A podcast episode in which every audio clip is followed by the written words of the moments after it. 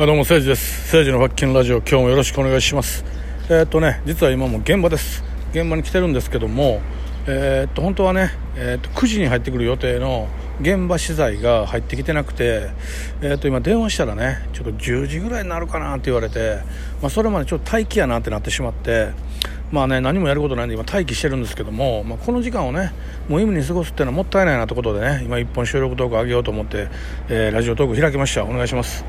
えー、と今ねラジオトークさんの内部で、えー、とラジオトーク総選挙っていうのをやってますね。でこれを見て僕思い出したんですよ。よく考えてみたら去年の今頃僕ラジオトーク始めたいなと思い出しまして思い出しましてあの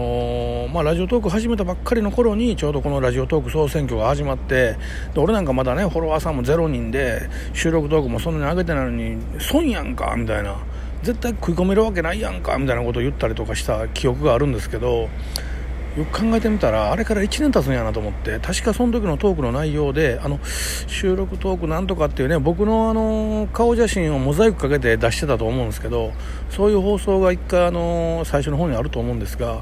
そこでね僕ね言ってるんですよね。あの来年の総選挙に絶対名前を連ねたると。でとうとう今年がその時期が来たんですけど全然名を連ねることはまあできませんね。あのっていうのはやっぱりそのもちろんねその総選挙ってすごく公平性を保ってると思うんですよ。まず毎日あのログインさえすれば100ポイント入る無料ポイントが入ります。でそのうちの50ポイントで投票できますやから投票する人は全く無料で投票できるじゃないですか。だから誰でも投票できると。でなおかつですねあの1人ワンカウントしか1人の相手にしてかあのカウントされないから例えば100ポイントを A さん B さんってあの送ったらこの A さん B さんにはな次の日にもう1回送ってもカウントされないんで1人1票なんですよね。だから本当の意味でそのえー、っと人気のある放送が分かるっていうことなんですけどももうこれ他のね例えばなんかものすごい太客持ってる人おるでしょ？もうめっちゃギフトくれる人。その人が一撃で100ギフトとか送ってしまったらバン買ってしまうじゃないですか。それを防ぐ意味でも公平性があると思うんですけどただこれでもまだ僕はねやっぱちょっと不服なんはあのやっぱりフォロワーさんの多い人がやっぱ買っちゃうわけですよ。ね、自分が持ってるフォロワーさんが多い人ほど、えー、やっぱりそのギフトの50円のギフトくれる率が高まるんでだから本当に面白い話を選ぶんであればその m 1方式で誰かあのと配信してる人が1個だけこれだけこれを聞いてほしいっていうのを選んで登録すると。でそれを全視聴者が聞くと。でその中でいいと思うものに投票するっていうかまだもうちょっと公平性が増すなと思うんですけどただそれはねやっぱりあのものすごいただシステム的にも大変だし聞く方も逆にそのあこの人名前全然知らんからもうええわって聞かへんパターンも逆にまああるなと思ってまあまあそれもダメかなとあまりそのすごいね、えー、いいアイデアでもないかもしれんなと思ってる今日この頃なんですけどもあのなんとですね僕のこのえっと、放送に、えっと、2票入れてくださってる方がいまして、えー、これがすごい嬉しかったんで今ねちょっとこの、えー、資材が来ないっていうこの、えー、待ち時間を利用して放送してるこの放送で一言言っときたいなと思いましてありがとうございます。嬉しかったですね。あのそうかと思いましてこんな俺にでもねえっと俺ね全然フォロワーさんいませんよ。正直本当に。あのもうびっくりするぐらい少ないんですけどえー、っとそれでもね2名の方が入れてくれるんかと思ってだからうんちょっとね本気出そうと思いました。あのなんだかんだ言うてね俺今年に入ってからもう20回ぐらいしかまだ収録トーク上げてないんですよ。ねあのやっぱ本気でちゃんとやってる人って毎日投稿してるしでそれからやっぱりあの時間も決めてとかねいろいろやっぱり戦略練ってるわけですよ。俺みたいにこんなね不適で自分の思った時だけポンポン上げてるやつではなかなかやっぱ難しいのは分かってるんですけども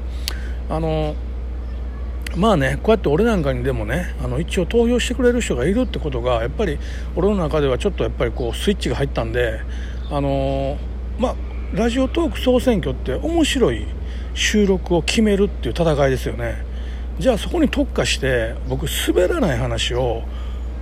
いろいろ喋っていこうかなと思ってるんですね。これ28日までにこの金曜日の28日までに僕の持ってる滑らない話を全編話していこうと。まあ僕もあの関西人やし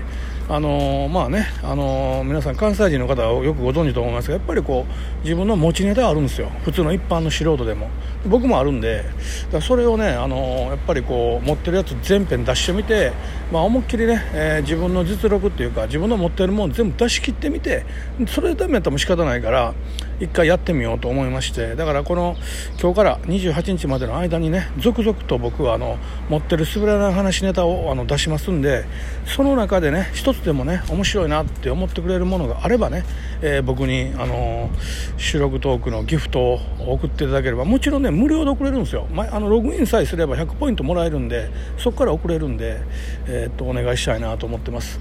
あの久々になんかねこう今までちょっとねここ最近までこうなんかちょっと嫌なこと続きでねちょっと心が落ち込んでたんですけどあの収録豆腐の送ってくれたギフトを見てねちょっと元気が出ました。本当ありがとうございます。なんでちょっと本気出してねあの戦ってみようかなと思うんでただ僕フォロワーさん本当いてないんですよ。もう全然いてないんであのびっくりするぐらい、まあ、僕恥ずかしくて何人かでよくよう言えないんですけどまあ本当にびっくりするぐらいいてません、あのえっと、両手で足ります。なんで、あのー、そのフォロワーさんの割には2票っていうのは結構もらってる方だなと思うんで、あのー、まあ、なんとか頑張ってね、あのー、自分の持ちネタをボンボンここに上げてそこから面白いなと思ってもらう投票してもらおうと本気出そうとやっぱ思ってるんですけどもえー、っとただねやっぱこういう風な気持ちになるまでこの何日間ちょっと落ち込んでたんですよ。いろんなことがあって。あのえー、ていうのかな。ちょっとこう何かねこうよかれよかれっていうかなんかあのうんと事実をこう告げてなんかね人がこうなんかちょっと人の行動とか言ったことに対してあのそれ絶対あかんでま大変なことになるでってこう教えるっていうか言ってあげるってことがなんか疎まらしがられるっていうかなんか逆になんか、あの嫌われる感じになるって分かりますかね、あの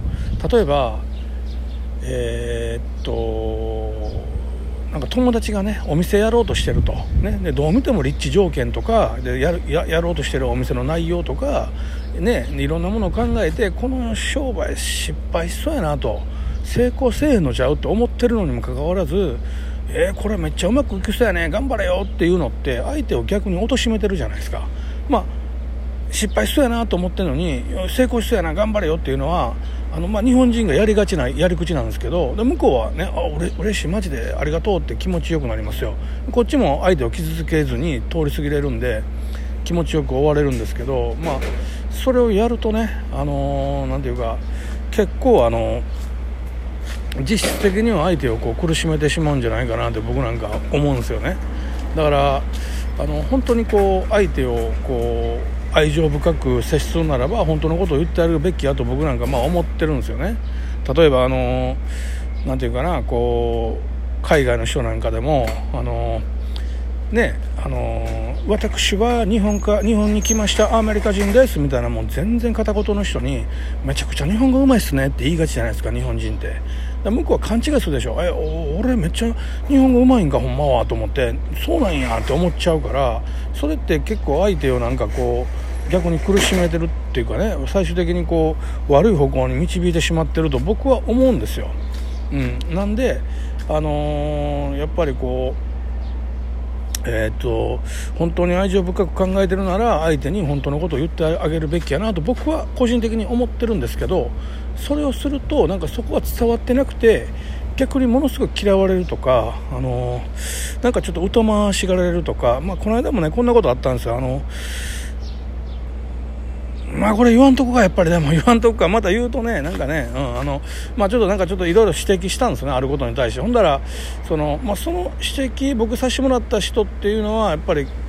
えー、からは何も言われてないんですけどその人の取り巻き連中から結構僕叩かれて